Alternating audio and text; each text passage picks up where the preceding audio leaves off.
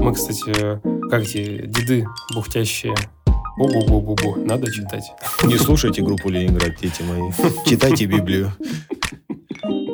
Ты сейчас вот просто сказал, вот сейчас депутаты записывают это определение и просто подбирают все СМИ под это определение. Всем привет. Всем привет. Смолтокеры в деле. Да, с вами Виктор и Александр опять. А, сегодня хотим поговорить про чтение, про книги. Стоит ли читать? Если стоит, то сколько и что читать? Все мы читаем со школы, помним вот это летнее задание прочитать 500 тысяч книг. А ты читаешь две и приходишь такой, я две прочитал. Вы что? Какие 100 там, 500 тысяч книг? А у тебя так было? А у меня было наоборот. Я всегда читал всю программу школьную. Ну, я уже говорил, что мне нравилась литература. Поэтому я даже читал немножко с запасиком.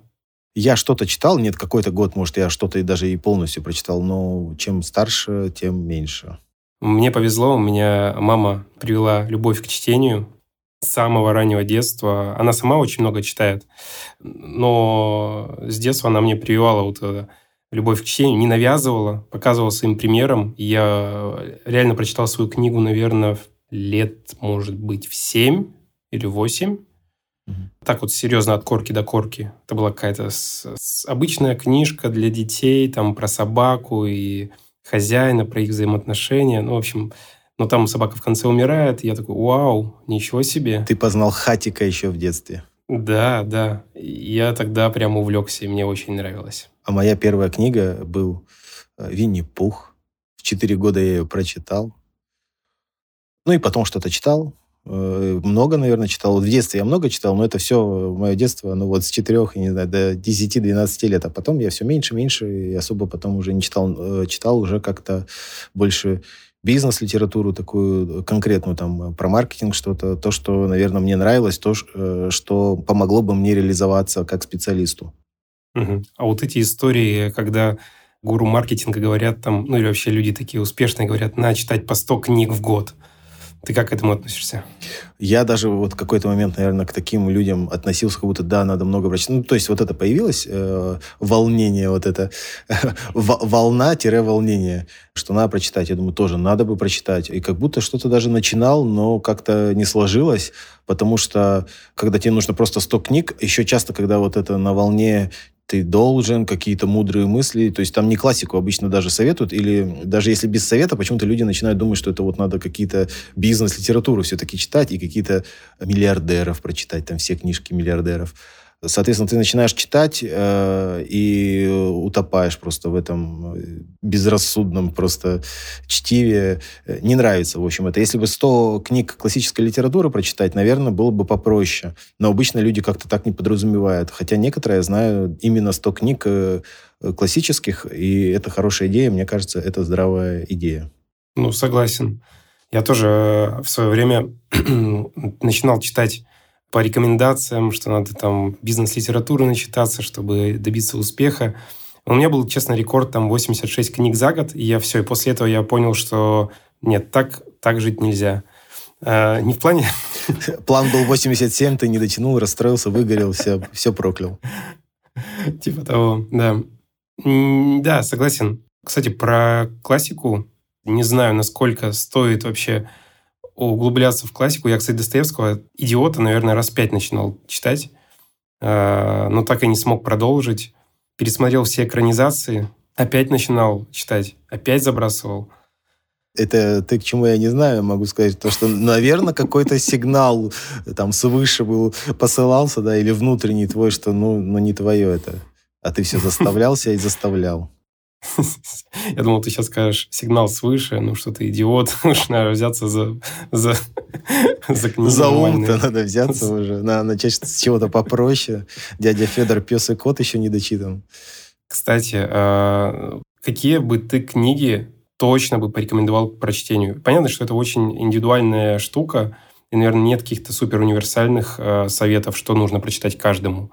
Хотя, хотя, может быть, и есть.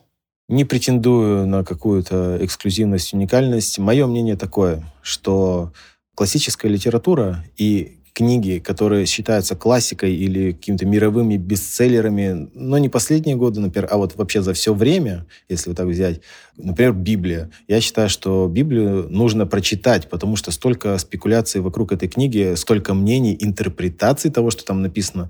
Лучше прочитать это самому, сделать выводы и не слушать просто, а вот это имелось в виду вот это. Опять же, можно слушать, можно дискутировать, и прислушиваться, конечно, потому что нюансы могут быть. Но лучше все-таки, чтобы дискутировать и вообще просто понимать, что тебя не обманывают, когда интерпретируют что-то, лучше самому прочитать полностью, понять, разобраться и потом уже в какую-то полемику вступать или прислушиваться. Вот сейчас, например, я знаю, что многие э, либо поверхностно читали, либо что-то где-то, как-то урывками уже ничего не помнят, например. Но что-то об этом говорят, дискутируют. Э, какая-то, на мой взгляд, глупость. Прочитайте полностью, и, возможно, у вас какое-то мнение поменяется и к тому, что вы вообще сейчас говорите, и к тому, что вам говорят. Но, опять же, если мы берем Библию, понятно, есть другие там священные писания, э, есть Коран, есть э, что-то там, да, и по буддизму есть книжки, конфуцианство. Все это вообще интересно. Но э, как минимум Библию точно надо, потому что это совсем самая продаваемая, по-моему, книга в мире, поэтому, ну уж, э, это-то нужно осилить. Потом классическая литература, классические авторы, которые, ну, всеми признаны, э, Шекспир, Хемингуэй, Пушкин, Лермонтов, Достоевский, Чехов, Горький – все это э, нужно на мой взгляд, нужно ознакомиться хотя бы уж с одним произведением этого автора, потому что книги не просто так стали бестселлерами, писатели не просто стали классиками, что-то в этом есть, э, какое-то отражение эпохи, то есть исторической точки зрения стоит это прочитать, ознакомиться. Э, но это расширит кругозор, э, расширит понимание, и обычно все-таки классикой не становится что-то такое однодневное, э, что-то не близкое большому количеству людей. Даже если вам не зайдет, так скажем, упростим, не зайдет, то нужно понимать, а почему стольким людям это зашло. А, скорее всего, это понимание даже будет. Например, ну, но не твое это, но вот у тебя будет понимание, а что людям нравится. Даже вот такое. То есть э, восприятие внутри общества твое может трансформироваться после прочтения этих книг. А, вот такую литературу, я считаю, людям стоит ознакомиться с классикой э, и с какими-то священными писаниями, потому что вокруг этого очень много разговоров. Согласен. А, у меня, кстати, мнение, что читать нужно, да, начинать с классики тоже, но не останавливаться, продолжать читать просто потому, что это классное упражнение для мозга. Вообще у чтения много плюсов, давай вот так вот. Давай, начинай. Давай, вот, вот я думаю, что надо про это тоже сказать. Я люблю читать, но я сейчас читаю немного, читаю ситуативно. Знаешь, Оксимирон, я люблю читать рэп.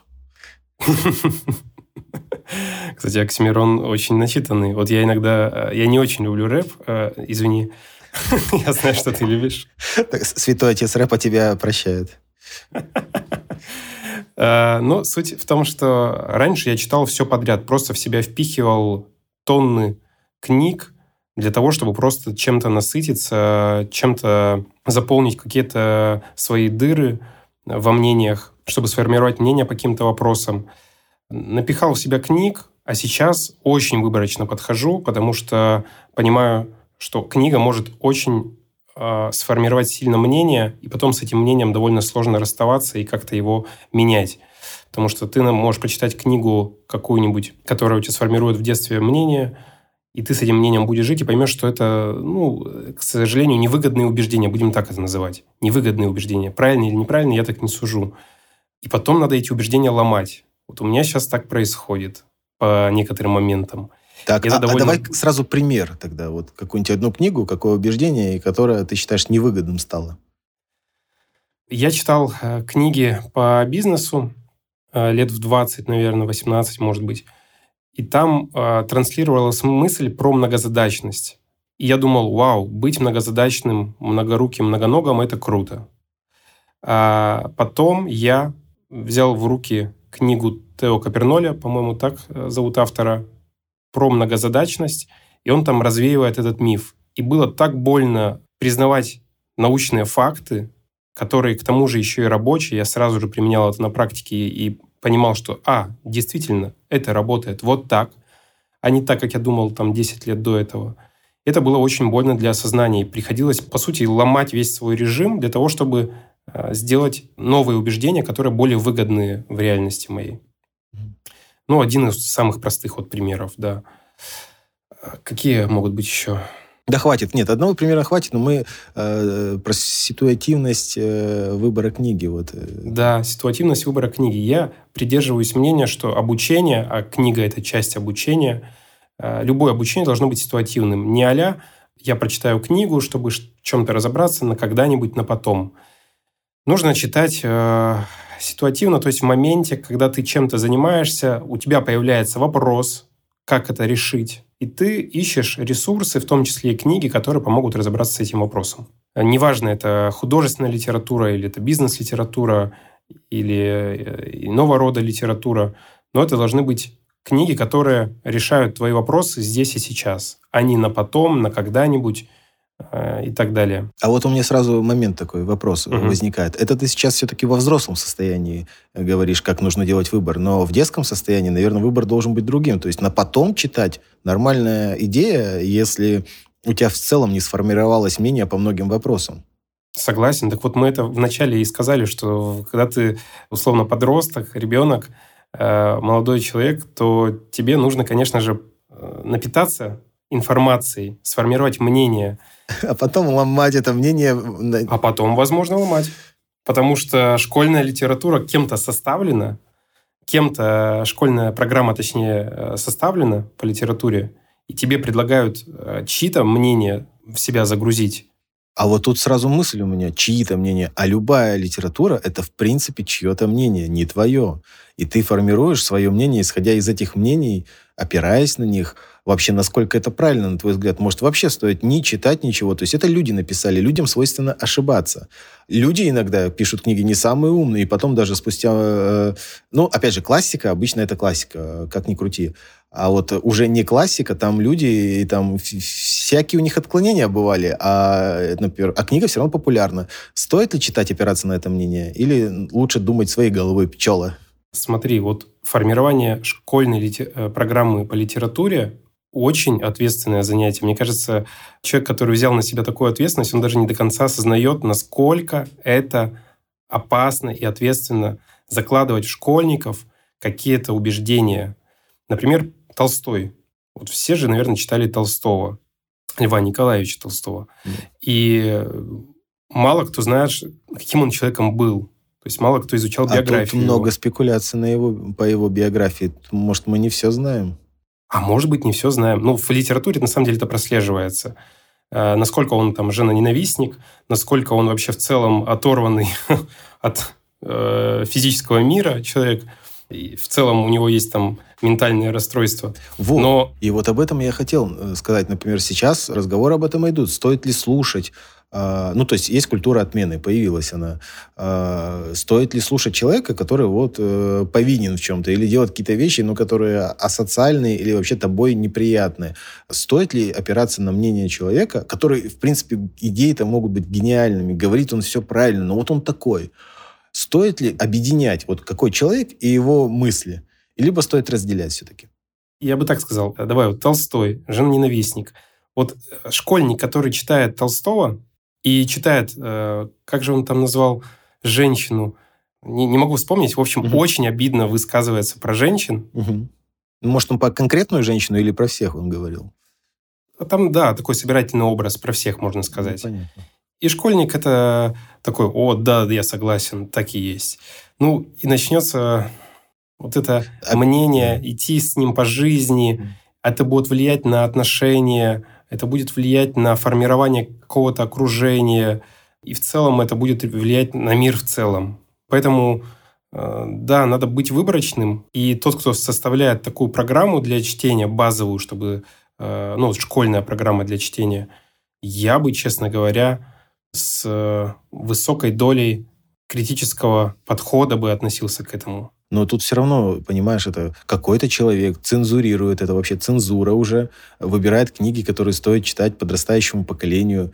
Ну, как бы такая манипуляция, возможно, сознанием из-за выбора этих книг, э, что у меня такое ощущение, что, во-первых, этот человек должен быть однозначно не один, должна быть какая-то коллегия, и все равно, даже вот коллеги, ладно, она, предположим, не ангажирована, а абсолютно независима.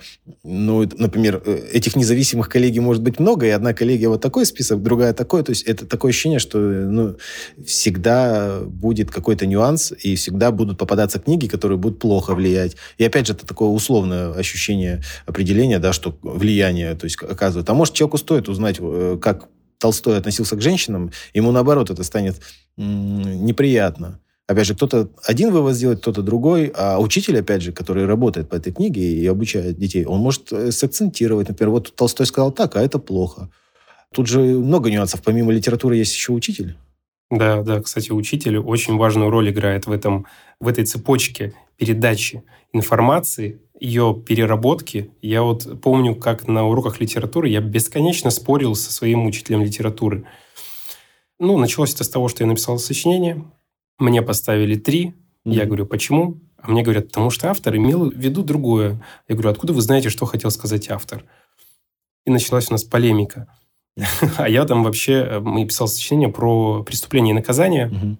И, значит, э, главного героя, мне его стало жалко. Я вообще-то считал, что э, человек хороший раскаивается он. Из-за этого у меня там начались споры в нем, с... Э, в нем раскол-то внутри произошел. Да. Потом он и Раскольников. Одна да. часть такая, а одна-то хорошая. Ну, да, то есть... Согласен, очень сложная тема. Цензурирование, я бы не назвал это цензурированием. Я бы назвал это а, осознанным выбором того, что мы хотим заложить в поколение. Ты сейчас вот просто сказал, вот, вот четко, вот сейчас депутаты записывают это определение и просто а, подбирают все СМИ под это определение. Все. Это не цензурирование. Спасибо. Да, насчет 100 книг. Ну, смотри, э, в целом, э, например, есть идея, да, 100 книг нужно прочитать. И, например, когда за год говорят, мне кажется, это уже перебор. В целом 100 книг прочитать э, классической литературы, каких-то книг священных э, или просто умных очень, э, я считаю, это хорошая идея в течение жизни. Но за год посыл прочитать много, мне кажется, ну, качество абсолютно теряется подбор книг в том числе. Плюс просто ты маниакально читаешь эти книги, и, ну, мне кажется, ты не успеваешь проанализировать, там, у тебя не успевает впитаться. Э, я эту идею вообще отклоняю. 100 книг в год и подобные вообще челленджи. Мне кажется, это просто проверка твоего организма, но не, э, не качественное воздействие на твой организм. А у меня вот такой вопрос возник. А как ты выбираешь вообще книги для чтения? Рекомендации, рейтинги или что? Прямо сейчас я никак не выбираю особо. В принципе, то, что захотелось, я узнал, услышал и начинаю читать. Читаю я сейчас немного. А почему я вот священные писания э, про них говорю? Потому что мне интересно разобраться в них, э, чтобы составить свое мнение полностью, не слушать вот эти все интерпретации, потому что я вот э, что-то уже начитал читать, и э, у меня уже в процессе чтения ну, столько мыслей о том, что вообще зачем я слушаю эти интерпретации, я всю жизнь слушал. Это все лишнее. То есть я свое мнение составляю, оно кардинально отличается. Поэтому вот эти книги я выбираю сейчас для чтения, читаю. Э, история, да, например, текущее состояние положения российского общества вынуждает читать определенные книги и погружаться. Э, на самом деле мнение о происходящем сейчас э, и в мире, и в России у меня меняется под воздействием этих книг. Информация интересна. Не будем называть авторов, но вот такие книги я выбираю. Да, это книги по запросу, по сути. Плюс, да, я слушаю тех, кто что-то прочитал, и говорят, вот классно, там, что за тематика, и вот могут посоветовать. Э, опять же, я могу прочитать, могу не прочитать по совету. Там уже сам выбираю. Ну, и просто классику. Бывает такое, что, ну, вот, э, я, например, э, Евгений Онегин любил в школе, например, думаю, вот надо бы перечитать. Вот так вот выбираю, то есть по памяти. Что-то вот классическое, классное, то, что запомнилось со школы, или то, что я в школе не прочитал, например, «Мастера Маргариту», думаю, ну надо, ну точно прочитать, но я же не читал. Вот так я выбираю. То есть я понимаю, что я классическую литературу точно рано или поздно я э, должен прочитать. Возможно, в ближайшее время. У меня есть система по подбору книг для чтения. Как я выбираю книги? Всегда по рекомендациям от людей, которые имеют результат э, в том, где я хочу иметь такой же результат. И по тематике, которая помогает достичь этого результата. отношения, психология, там, э, деньги, управление, маркетинг. То есть вот от тебя я бы послушал список книг про маркетинг. Котлер, пожалуйста. Да, ну все. вообще база. А, ну еще э, Левитаса, партизанский маркетинг. Сто процентов. Вообще топ.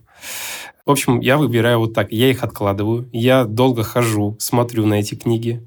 И если там условно несколько месяцев они лежат и не уходят из моего списка в отложенных, то они проходят так проверку временем, и я их обязательно прочту. Я их там покупаю, либо скачиваю. Ну, в общем, каким-то образом я их начинаю уже внедрять в, в список чтения. По поводу ситуативного чтения еще немножко дополню. Э, иногда бывает, что непонятно, как решить ту или иную задачу. Угу. И непонятно, что читать на эту тему. Ну, это продолжая вот угу. тему, как, как выбирать книги. Я всегда иду к человеку, который уже решал такую проблему, и спрашиваю, что почитать, посмотреть, у кого поучиться. И э, люди часто очень делятся, что почитать. Например, если кто-то интересуется маркетингом, ты точно скажешь, прочитайте Котлера, у вас вопросы по маркетингу отпадут, да? Ну, это не отпадут, вообще... Э, но это книга... Ну, базовые как... основы да. вы точно поймете. И отличный совет. Сразу хочется прочитать от человека, который разбирается в маркетинге. И, и, знаешь, а... и знаешь, сколько людей, маркетологов, начинающих по принуждению это читают и думают, господи, ну вы Котлера могли посоветовать? Это же ужас. Это заезженная, можно сказать, книга. И на самом деле она не сильно работающая в рамках современного общества, но это книга, с которой вот стоит начать. Это однозначно. Опять же, я читал ее много лет назад, и, возможно, сейчас, прочитав, я бы, может, уже не так посоветовал бы, но по памяти э, она меня вдохновила. Да? То есть я увидел там многие вещи. Она может не то, что с точки зрения практического применения, а с точки зрения того, чтобы вдохновить, вообще показать какой-то широкий взгляд на маркетинг. Поэтому я считаю, она обязательно, тем более она, в принципе, стала классикой. Тоже это все не просто так. А есть какие-то настольные книги, которые вот ты Была. готов перечитывать? Была у меня настольная книга э, Мацусита э, про управление. Это владелец, э, создатель компании Matsusita Electric или что-то такое. Вообще с электрикой было связано, потом вроде Mitsubishi, э, еще его бренд. Суть в том, что он большой управленец э, из бедной семьи, э, выросший. На самом деле мы... Вот эти вещи я бы всегда проверял. Э, да, это, по сути, из его же уст, поэтому не знаю на самом деле, как было. Э, но его принципы управления э, людьми, командами, принципы развития компании, как он видит. Э, такая маленькая книжечка была, буквально, ну, действительно настольная, то есть там, ну, 100-150 страниц, что ли, и там просто одна-две страницы это про какую-то тематику, вот просто какой-то затык есть, ты просто открываешь, вот что, а, какая мысль. Например, классная мысль у него было выбирать не человека, который ну, вот есть такой человек, что-то знает, но не, не высший уровень. И человек, который ничего не знает, но очень, э, ну, когда человек горит, да, вот этой идеей. Вот берите энтузиазм. Бери, энтузиазм, вот, берите энтузиаста. Он быстро наработает знания, но у него эта энергия, вот она важна. Э, выбирайте энергичных людей, они будут подпитывать. В общем, вот такая идея, ну, то есть она простая вроде и на поверхности, но некоторые и до сих пор, вот не зная этой идеи и вообще не имея такой э, настольной книги э, будут вот все, все-таки смотреть, ну вот это же с опытом, да, возьмем его. Вот у меня как-то тогда укоренилась эта идея, опять же, а может через 10 лет я прочитаю какую-то другую книгу и такой, ну так нельзя. А, опять же, еще общество меняется, и какие-то идеи устаревают. Э, тоже нужно иметь это в виду. Но вот такая книга у меня была Мацусита. И не помню, как она называлась, но там что-то про управление э, командами. А какая у тебя настольная книга? У меня очень долгое время была настольная книга Дейла Карнеги. Ну, там три книги в одном. Угу. Вот эти самые известные три книги. Как, значит, заводить друзей, угу. как оказывать влияние на людей, как жить счастливо. Ну, вот это... Но, кстати, мне очень нравилась книга «Как заводить друзей». Идеи очень хорошие. Дейл Карнеги, я его раз пять или шесть, наверное, перечитывал уже, и каждые пять лет я его перечитываю не знаю, мне очень откликается, и, и честно, мне она помогла в свое время. Завести друзей. Я... Завести друзей. Ну, как бы это смешно не звучало, но да. А, я бы хотел сейчас заступиться за все такие сомнительные, так скажем, книги. Э, ребят, вот если вы читаете, вам не интересно в данный момент, э, никак у вас жизнь не связана с этим запросом, который отражен в книгах, то есть вы прекрасно заводите друзей, или там у вас все прекрасно, и вы читаете эту книгу. Ну, она вам, скорее всего, покажется полнейшей чушью. То есть у вас работает другое, а тут э, какие-то другие вещи работающие подсвечиваются, и вы можете сказать, ну, это не то, я знаю, что работает, например. И вот в таком случае действительно не читайте эти книги, вы будете их хейтить, э, одну звездочку ставить, там, э, плохие комментарии, и друзьям всем скажете, отстой, книга не читайте. Чаще всего такие книги работают, когда у вас есть конкретный запрос, э, вы открываете бизнес-литературу, вот такую литературу от миллиардеров, так условно назовем, и вам что-то откликнется, скорее всего, потому что у вас есть конкретный запрос – и вот так вот выбирайте, читайте эту литературу, относитесь к ней именно к такой вот чисто практической э, в конкретный момент времени. Просто э, почитать и какие-то знания подчеркнуть обычно, ну, это не работает. Особенно если у вас уже устоялось какое-то мнение, ну, там будет какое-то другое все, и вы проклянете эту книгу. А так вообще книг плохих, мне кажется, не бывает. Сейчас, конечно, очень много людей, гоустрайтеры им пишут эти книги, там, я не знаю, не накидывают идеи, им там пишут. Это очень плохо. На мой взгляд, книги должны оставаться авторскими. Тогда они несут ценность. По крайней мере, мы знаем, кто написал, какие мысли, можем сопоставить, да, человек нам близок, не близок, то есть вот весь комплекс. И в соответствии с этим принять решение, читать или не читать. А сейчас, да, очень много людей пользуются услугами вот этих э, копирайтеров, я не знаю, как там, авторов, соавторов. И мне кажется, тут уже вообще сложно выбирать. И стоит ли действительно читать такую литературу, тут вот у меня большие сомнения. А в целом э, любая книга хороша, там есть какие-то умные мысли однозначно, во всех книгах есть умные мысли, и если это не классика, то, скорее всего, нужно читать только по запросу. А если это классика, читайте в любое время, мне кажется, потому она и классика, что ее можно читать всегда. Хочу мысль такую озвучить. Раньше я относился к книгам, знаешь, как э, если я какую-то мысль из книги хотя бы одну вытащу, интересную, полезную, вдохновляющую, то уже книга не зря прочитана. А сейчас я отношусь э, к книге как личному коучу. Вот автор сел передо мной и начал читать мне книгу. И это на самом деле совсем другое ощущение, когда ты не ставишь под сомнение слова какого-то автора, ты просто его впитываешь, но потом, после прочтения, ты можешь все свои пометки и выписки взять и перепроверить.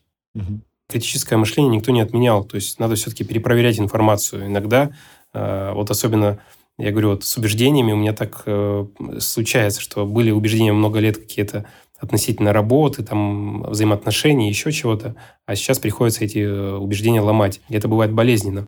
Это к тому, что очень интересный подход я для себя нашел. Открывая какую-то бизнес-литературу автора, я отношусь к прочтению этой книги, как будто бы он для меня эту книгу написал. Я где-то услышал, мне очень понравился такой подход, и я сейчас им пользуюсь. Рекомендовать буду, не буду, не знаю. Решайте сами, как вам комфортно, так и читайте, но вот захотелось поделиться. Мне очень нравится. Вопросы мои, точнее он Давай. один. Э, ты хотел перечислить плюсы чтения. Сколько читать, что читать, мы примерно уже обсудили. А вот э, что дает чтение? Обучение, ты говоришь, книги – это часть обучающего процесса. Так вот, э, давай по пунктам, просто один, два, три. Что дает чтение? Почему точно нужно читать? Чтение развивает в первую очередь наш мозг. Чем больше читаешь, тем больше у тебя накапливается идей, мыслей, которые создают нейронные связи, которые в будущем каким-то образом – помогают тебе в том или ином решении. А, второе, чтение, конечно, помогает развивать твой лексикон. Количество слов, безусловно, влияет на то, как ты разговариваешь, формируешь мысли. И очень часто вот мы можем заметить, когда общаясь с каким-то человеком, мы начинаем перенимать его манеру общения, словечки какие-то. Да, я да. вот заметил, когда я захожу в какой-то новый круг, я, ну, у меня есть там привычки словесные, там, я часто пишу в чатах good. И сразу замечаю, как через э, там, месяц общения все начинают э, мне отвечать good-good. И потом я замечаю, что и не только со мной они так начинают общаться. Это нормально. Это очень интересное явление, и это нормальное явление. И очень важно выбирать для себя правильного автора, который сформирует правильные языковые привычки. Если ты общаешься с человеком, который постоянно матерится, то в высокой вероятности ты тоже начнешь материться. Если ты выбираешь человека, который умеет грамотно, красиво, структурированно разговаривать, то с высокой вероятностью ты будешь стремиться к такому же стилю общения, стилю повествования. Ты это к тому, что тот, кто грамотно говорит, он читает книги, а тот, кто матерится, слушает группу «Ленинград». Не обязательно. Не обязательно. Это а, пометочка, не обязательно. Да. Так, и что еще? Лексикон, конечно, развивает. Манеру общения, третий пункт, абсолютно точно. Учит концентрироваться, фокусироваться. Внимание – это единственное в психике, что, чем мы можем управлять. И вот сейчас наиболее актуально читать. Потому что все в телефонах сидят, внимание рассеяно, куча информации. И поэтому, кстати, тоже тяжело людям читать сейчас становится. Абсолютно. Все эти лонгриды, э, даже лонгрид какой-то пост большой уже сложно прочитать. Хочется отвлечься, посмотреть рилс и так далее. Мы уже привыкли к 15-секундной вот этому контенту, который очень быстро потребил и пошел дальше. Даже текст сейчас стараются дробить, чтобы он легче проглатывался, дробить на абзацы. Даже абзацы уже превращаются в одно предложение, потому что так проще усваивается мозгом. И, конечно же, когда ты читаешь книги, они учат тебя фокусироваться и концентрироваться.